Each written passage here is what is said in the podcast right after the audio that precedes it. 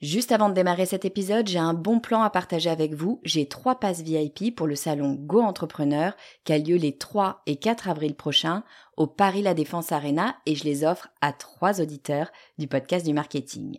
Alors, c'est quoi le salon Go Entrepreneur? Eh ben, c'est juste le plus gros salon de l'entrepreneuriat en France avec 45 000 personnes, 250 conférences et des grands noms de l'entrepreneuriat comme Frédéric Mazzella, Kelly Massol, Céline Lazorte, Éric Larchevêque, Justine Hutto, Catherine Barba, Maurice Sacco, Antonia Flelou, bref, il y a du beau monde et mes passes, eh ben, ils vous permettent d'accéder au club VIP où il y a tous les speakers. C'est la meilleure occasion que vous aurez de les rencontrer.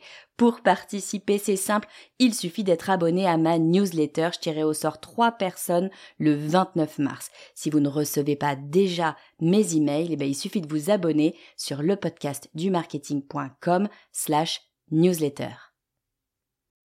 Vous écoutez le podcast du marketing, épisode 36.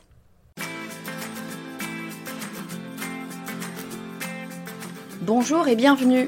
Je suis Estelle Ballot et je suis ravie de vous recevoir sur le podcast du marketing. À chaque épisode, je vous propose d'analyser les techniques marketing qui marchent, pas à pas et très concrètement, pour développer votre activité. Avant de me mettre à mon compte, j'ai longtemps travaillé en entreprise, soit au service marketing international de grands groupes, soit en agence de publicité. J'ai commencé euh, ma carrière dans une multinationale pour laquelle j'étais responsable du marketing d'une grosse marque et, au fil des années, ben, j'ai eu la responsabilité de la communication internationale de plusieurs marques. Ce travail était absolument passionnant et ce qui me plaisait vraiment le plus, c'était le rapport avec les agences. On faisait euh, du design de packaging, de l'innovation, de la pub euh, du genre 4x3 dans le métro, et puis aussi euh, un peu de pub télé. Je travaillais avec beaucoup d'agences qui avaient toutes leurs spécialités et un style bien établi.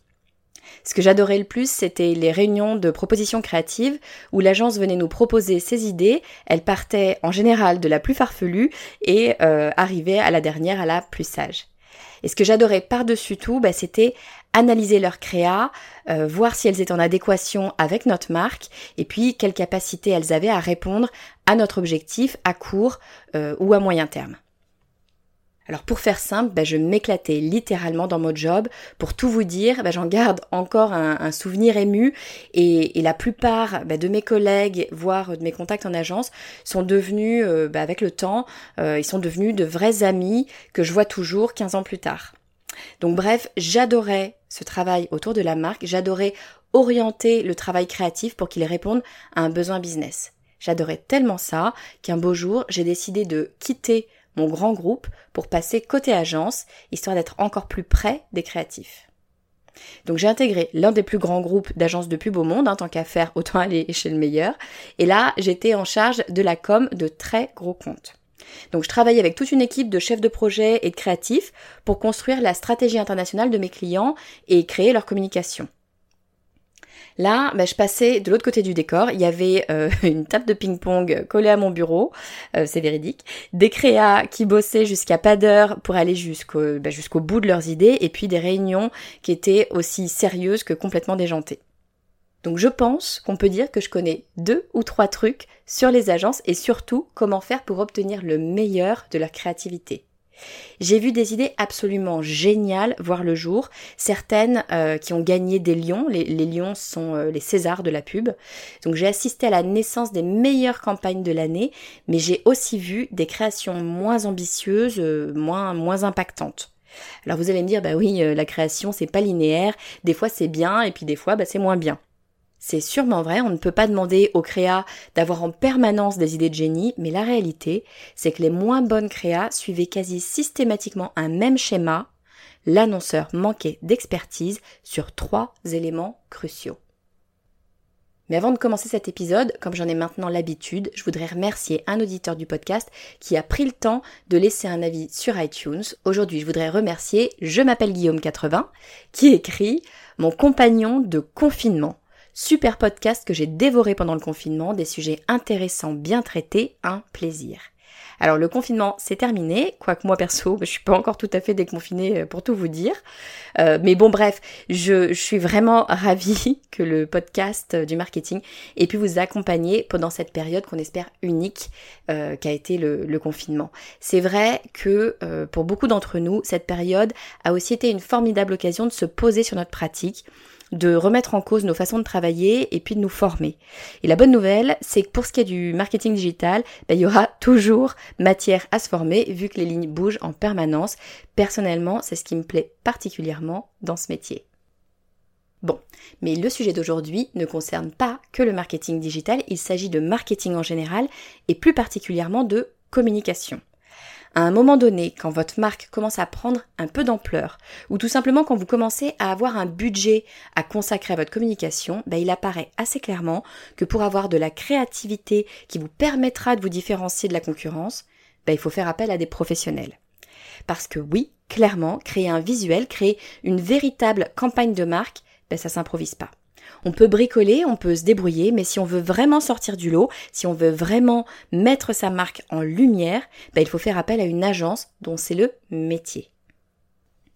Alors il existe des agences de tout type avec euh, leur propre spécialité, mais pour aujourd'hui, on va se concentrer sur les agences créa, c'est-à-dire les agences de publicité bien sûr, mais aussi euh, les agences de design, les agences digitales, en fait toutes les agences qui vont créer quelque chose de sensoriel, quelque chose qui est en rapport direct avec votre image de marque.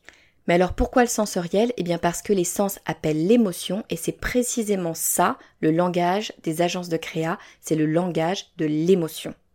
D'ailleurs, petit aparté, quand je dis agence, bah, c'est pour simplifier. Hein. Pour moi, une agence, ça peut tout aussi bien être une grosse équipe avec de magnifiques bureaux sur les Champs-Élysées, coucou les copains d'Ogilvy et de Publicis, hein. comme ça peut être euh, bah, une personne seule, un freelance qui travaille directement pour vous. Donc peu importe la taille de l'agence, le fonctionnement sera sensiblement le même. Bon, mais travailler avec une agence, ça veut dire créer un véritable partenariat avec elle. Après tout, l'agence va mettre en image ce qu'est votre marque et ce qu'elle a à dire. Donc vous allez être amené à très bien vous connaître, à partager énormément de choses. En fait, euh, travailler avec une agence, c'est un peu la faire rentrer dans votre entreprise, c'est l'intégrer au cœur du réacteur, c'est lui faire confiance pour montrer qui vous êtes. Donc c'est clairement pas une étape à prendre à la légère, euh, à mon avis. Il faut pas se tromper, euh, ou si on se trompe, bah, il faut très vite corriger le tir. C'est un véritable engagement, mais alors, bon, ça peut faire peur, hein, dit comme ça, mais la réalité, c'est que si tout se passe correctement, c'est le début d'une très belle aventure qui va permettre à votre marque de passer à la vitesse supérieure et de se développer à une toute autre échelle. Donc, au cœurs, on est en haut de la montagne, j'y vais, mais j'ai peur. Alors, pour éviter la scène du planter du bâton et finir coincé sur un télésiège en panne, je suis sûre que vous visualisez complètement les bronzés. Donc, pour éviter ça, ben, il y a quand même deux, trois trucs à savoir avant de se lancer. Pour moi, il y a trois choses essentielles à maîtriser pour que votre collaboration avec l'agence soit un succès. Ce que je vais vous dire là, ben, c'est pas dans les livres, on l'apprend pas en école de commerce, hein, ça vient directement de mon expérience de plus de 15 ans à travailler soit avec, soit pour des agences. Donc ce sont des choses ben, que j'aurais aimé savoir dès le départ, des choses que justement j'aurais aimé apprendre en école pour éviter de me casser le nez quelques années plus tard. Mais bon, il se trouve que personne n'en parle, et bien après cet épisode, ce sera plus le cas. Alors c'est parti pour la première chose essentielle, c'est savoir choisir la bonne agence pour son entreprise. En général, quand on se pose la question de l'agence avec laquelle on veut travailler, ben on regarde deux choses. Quelles sont les meilleures agences et quelles sont les agences que j'aurai les moyens de payer? Ben, c'est un peu normal, hein on veut tous le meilleur rapport qualité-prix, on n'a pas tous les budgets de Coca-Cola, donc il ben, faut bien faire avec ce qu'on a. Oui, sauf que c'est pas aussi simple que ça toute première chose à regarder, bah, c'est bien sûr votre budget, hein, on est d'accord. Ça ne sert à rien d'aller demander une campagne à 200 000 euros si vous n'avez euh, qu'un budget de 2000 euros disponible, hein, c'est évident. Mais mettons que vous ayez un budget conséquent. Vous vous dites peut-être, bah, c'est Byzance, je vais enfin pouvoir me payer les services de cette agence super connue qui a une réputation de dingue et qui a fait même la dernière pub de Volvic ou la com euh, digitale de Uber. Oui, j'avoue, c'est tentant, oui, mais il y a une variable à prendre en compte. Une agence, aussi grande soit-elle, aussi prestigieuse soit-elle, a des ressources limitées.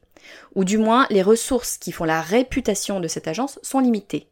Donc si vous êtes un gros client de cette agence, ce qu'on appelle un compte clé, vous allez être bichonné, pas de problème. Hein. Non seulement ces comptes assurent la pérennité financière de l'agence, mais en plus, ils lui permettent de briller. Comme je le mentionnais en intro, hein, la communication a ses Césars, ou plutôt d'ailleurs sa palme d'or, puisque c'est une cérémonie qui a lieu tous les ans à Cannes. Donc ça s'appelle les Lions, et ce sont les agences qui montent sur les fameuses marches du tapis rouge. Donc pour une agence, obtenir un lion, c'est le Saint Graal. Mais pour obtenir un lion en général, il faut monter une communication super innovante, sensationnelle, et ça bien sûr, ça nécessite un budget conséquent. Et je vous le donne en mille, qui permet aux agences de travailler sur des campagnes à gros budget, les comptes clés. Donc je résume, les très belles agences, celles qui ont une super réputation et des clients prestigieux, ont quasi toutes une idée en tête, c'est briller à la cérémonie des lions. Et pour ça, bah, elles ont besoin de méga projets que leur confient les comptes clés. Ce qui fait que tous les meilleurs créas de l'agence donnent tout pour ces projets-là.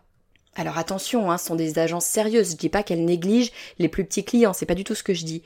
Mais je dis juste que vous aurez moins de poids bah, quand il s'agira de constituer l'équipe créative et que bah, s'ils ont beaucoup de travail à ce moment-là, bah, c'est probablement pas à votre projet qu'ils alloueront leur star de la création. Il y a de bonnes chances que ce soit le junior euh, qui bosse sur votre projet, ou alors un free hein, qui est sûrement très bien, mais qui ne fait pas vraiment partie de cette équipe au quotidien, et avec qui vous auriez probablement pu travailler en direct pour beaucoup moins cher. Bref, ce que je veux dire, c'est que la première chose à faire, c'est d'avoir conscience non pas de votre budget, mais du poids de votre budget au sein de l'agence. La question c'est est-ce que vous êtes un gros, un moyen ou un petit client pour cette agence?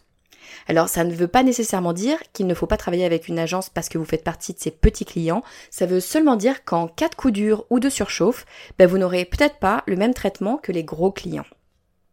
Alors bien sûr, je vous dis ça, mais je vais immédiatement me contredire en vous donnant un exemple de type d'annonceur avec de tout tout petit budget, mais qui a tout intérêt à aller frapper à la porte des plus grosses agences de pub. Il s'agit des associations de type humanitaire, ou en tout cas les associations qui ont pour but de répondre à une injustice sociale. Pourquoi? Eh bien, première chose, quand ces associations de l'argent, il provient bien souvent de donateurs, donc il est absolument essentiel d'obtenir la meilleure qualité pour chaque euro dépensé, c'est évident. Mais aussi parce que les très grosses agences vont souvent accepter de travailler contre une toute petite rémunération, voire carrément pas du tout de rémunération. C'est ce qu'on appelle les campagnes pro bono. Alors pourquoi est-ce qu'elles feraient ça? Eh bien tout simplement pour travailler leur image à elles. Ces grosses agences souffrent parfois de l'image du tueur, hein, de un peu d'outils de capitalisme à l'extrême. Donc bref, faire la com d'une belle cause et en plus le faire gratuitement, ben, ça fait un bel effet. Et en plus de ça, sincèrement, très souvent, ça donne des campagnes formidables parce que ben, ce sont évidemment des sujets éminemment émotionnels et c'est bien là, sur le registre de l'émotion, que ces agences sont les plus efficaces. Donc on a dit qu'il fallait éviter d'être un trop petit client de l'agence de façon à être sûr d'obtenir le meilleur de sa créativité à l'exception près des associations humanitaires. Ok. Oui, mais il faut aussi faire attention à ne pas être un trop gros client pour une agence. Ah, ben là j'imagine que c'est un peu moins évident. Hein, vous vous dites peut-être, mais elle débloque complètement Estelle. Si je suis le plus gros client d'une agence, ben d'abord ça veut dire que j'ai pas mal de budget, donc c'est plutôt une bonne nouvelle. Et puis ensuite, ça veut dire qu'évidemment l'agence va me dorloter, euh, que j'aurai toujours la priorité sur les meilleurs créas, qu'on trouvera toujours un créneau dans le planning pour me faire le job que j'aurais demandé en urgence, parce que finalement, au dernier moment, on aura changé d'avis. Oui, c'est sûrement vrai. Oui, mais il y a un piège dans lequel ne pas tomber. On est en France, alors si vous écoutez ce podcast depuis un autre pays francophone, cette règle n'est peut-être pas euh, appliquée, je vous laisse vérifier, mais en France, il y a une règle de droit du travail qui dit à peu près, pardonnez-moi les juristes euh, si j'emploie pas les bons mots, mais grosso modo, vous n'avez pas vraiment intérêt à peser plus de 80% du chiffre d'affaires d'un de vos fournisseurs. Parce que si tel est le cas, eh ben, il va être très très difficile pour vous de rompre le contrat ou tout simplement euh, de rompre votre collaboration si vous n'avez pas édité de contrat. Quoi euh, Qu'est-ce qu'elle dit? J'aurais pas le droit d'arrêter de travailler avec un fournisseur parce que je lui donne trop d'argent? Bah oui. Vous m'avez bien entendu, il y a une bonne raison pour ça. Si vous pesez plus de 80% du chiffre de votre fournisseur, ça vaut pour les agences et il me semble pour à peu près n'importe quel fournisseur hein, d'ailleurs.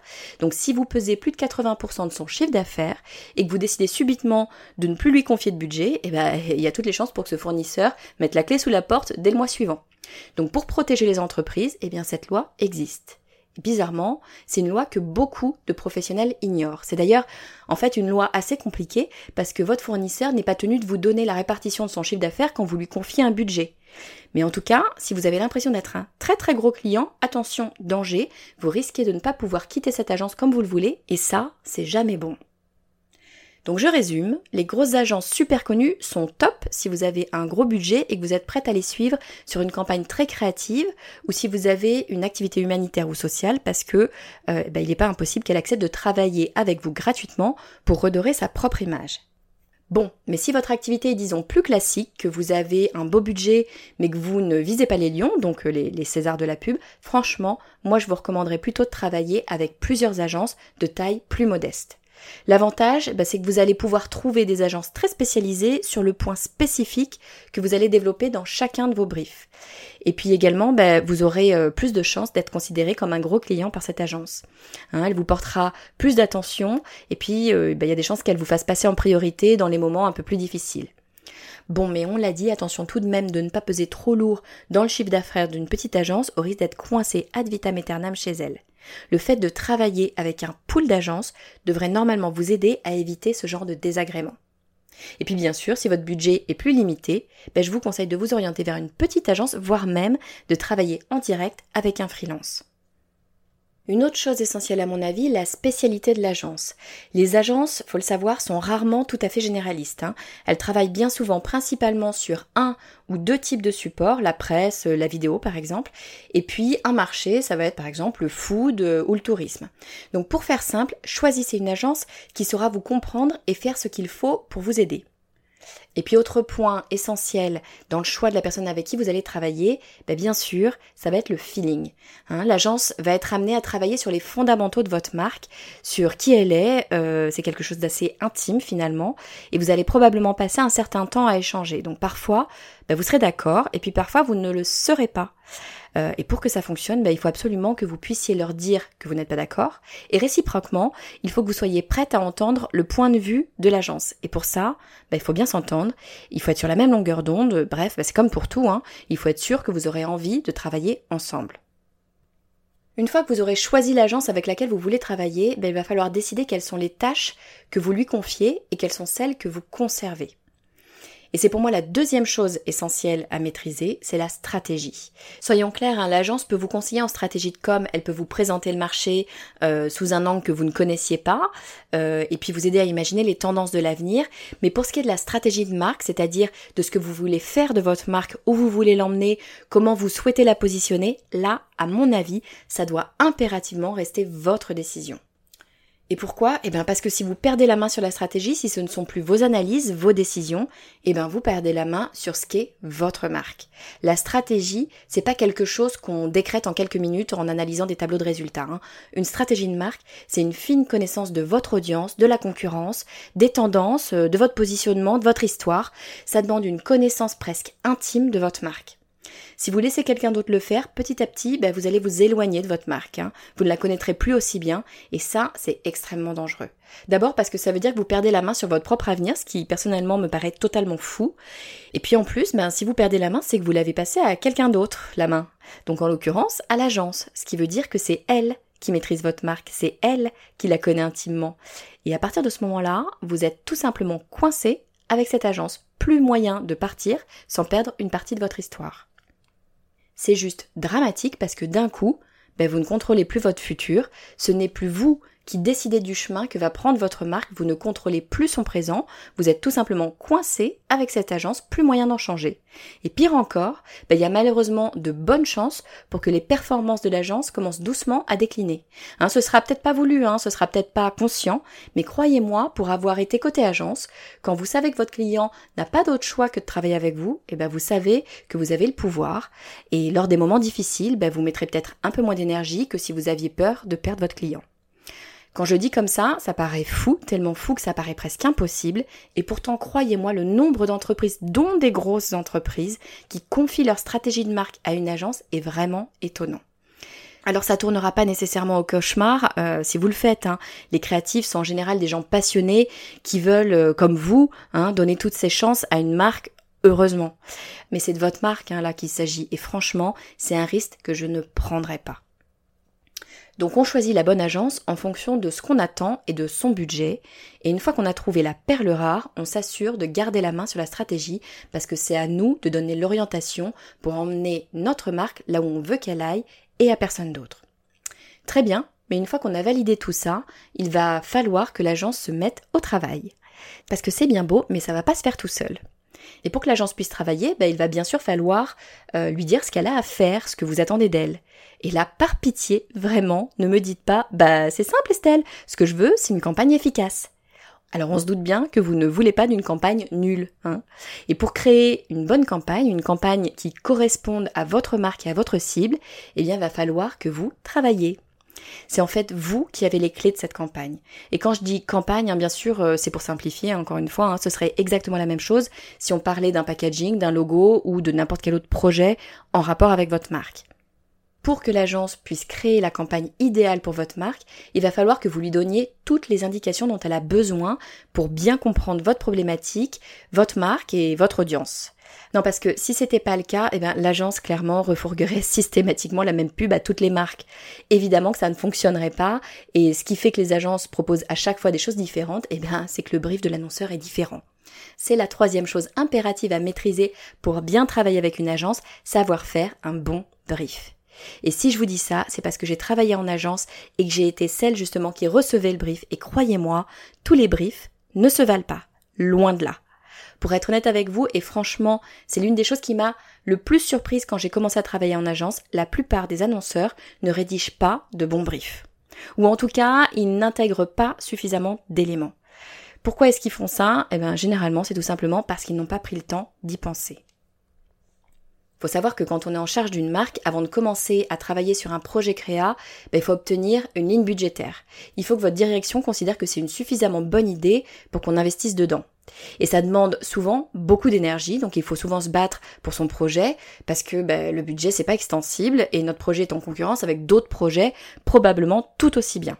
Et tout ça, ben, ça fait qu'une fois qu'on a réussi à convaincre et à obtenir cette ligne budgétaire, ben, on a parfois l'impression que tout est joué et qu'il reste plus qu'à donner le go à l'agence. Eh ben oui mais non. Hein. Avant ça, faut vraiment se poser sur toutes les informations dont l'agence peut avoir besoin pour vous proposer la meilleure campagne possible. Savoir bien rédiger un brief, ça ne s'invente pas.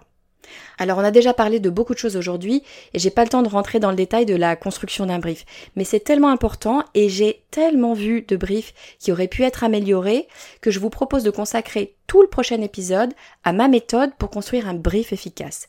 Je vous détaillerai tous les éléments qui doivent figurer dans votre brief et toutes les questions à se poser en amont. Le but de tout ça, bien sûr, c'est de tirer le meilleur de votre agence, leur donner toutes les clés pour qu'ils vous proposent la meilleure campagne possible. Donc je résume les trois choses essentielles à maîtriser pour travailler efficacement avec votre agence. La toute première, eh ben, c'est de savoir choisir une agence. Que ce soit plutôt une petite agence spécialisée ou alors une grosse agence internationale, tout va dépendre de votre taille et de vos objectifs. Attention à bien mesurer le poids que vous pesez au sein de l'agence. Idéalement, il ne faut être ni trop petit ni trop gros. Ensuite, il vous faut savoir sur quoi garder la main et clairement pour moi, la stratégie doit impérativement rester chez vous. C'est vous qui donnez la trajectoire, c'est vous qui avez la vision. Votre agence peut vous aider à visualiser les tendances et peut bien sûr vous conseiller sur le meilleur média à utiliser pour arriver à vos fins, mais ce que vous voulez faire de votre marque, où vous voulez l'emmener, ça, c'est de votre responsabilité et ça doit le rester. Et puis enfin, troisième point à maîtriser, et ce point peut vraiment faire la différence, c'est savoir faire un bon brief. Et savoir faire un bon brief, ça veut dire passer pas mal de temps à réfléchir sur son projet et à se mettre à la place de l'agence pour lui donner toutes les clés dont elle a besoin. Après tout, c'est vous qui connaissez votre marque, votre audience, euh, vos contraintes. Ça, votre agence, elle ne peut pas la monter. Et je vous donne rendez-vous dans deux semaines pour voir ensemble en détail comment rédiger votre prochain brief. Si vous avez écouté jusqu'ici, ben, j'imagine que ça veut dire que vous avez aimé cet épisode, alors s'il vous plaît, ne le gardez pas pour vous, partagez-le pour faire connaître le podcast du marketing à d'autres personnes. Construire chaque épisode me prend beaucoup, beaucoup de temps et franchement, ça n'a pas beaucoup de sens s'il n'est pas écouté un maximum. Donc n'hésitez vraiment pas à le partager.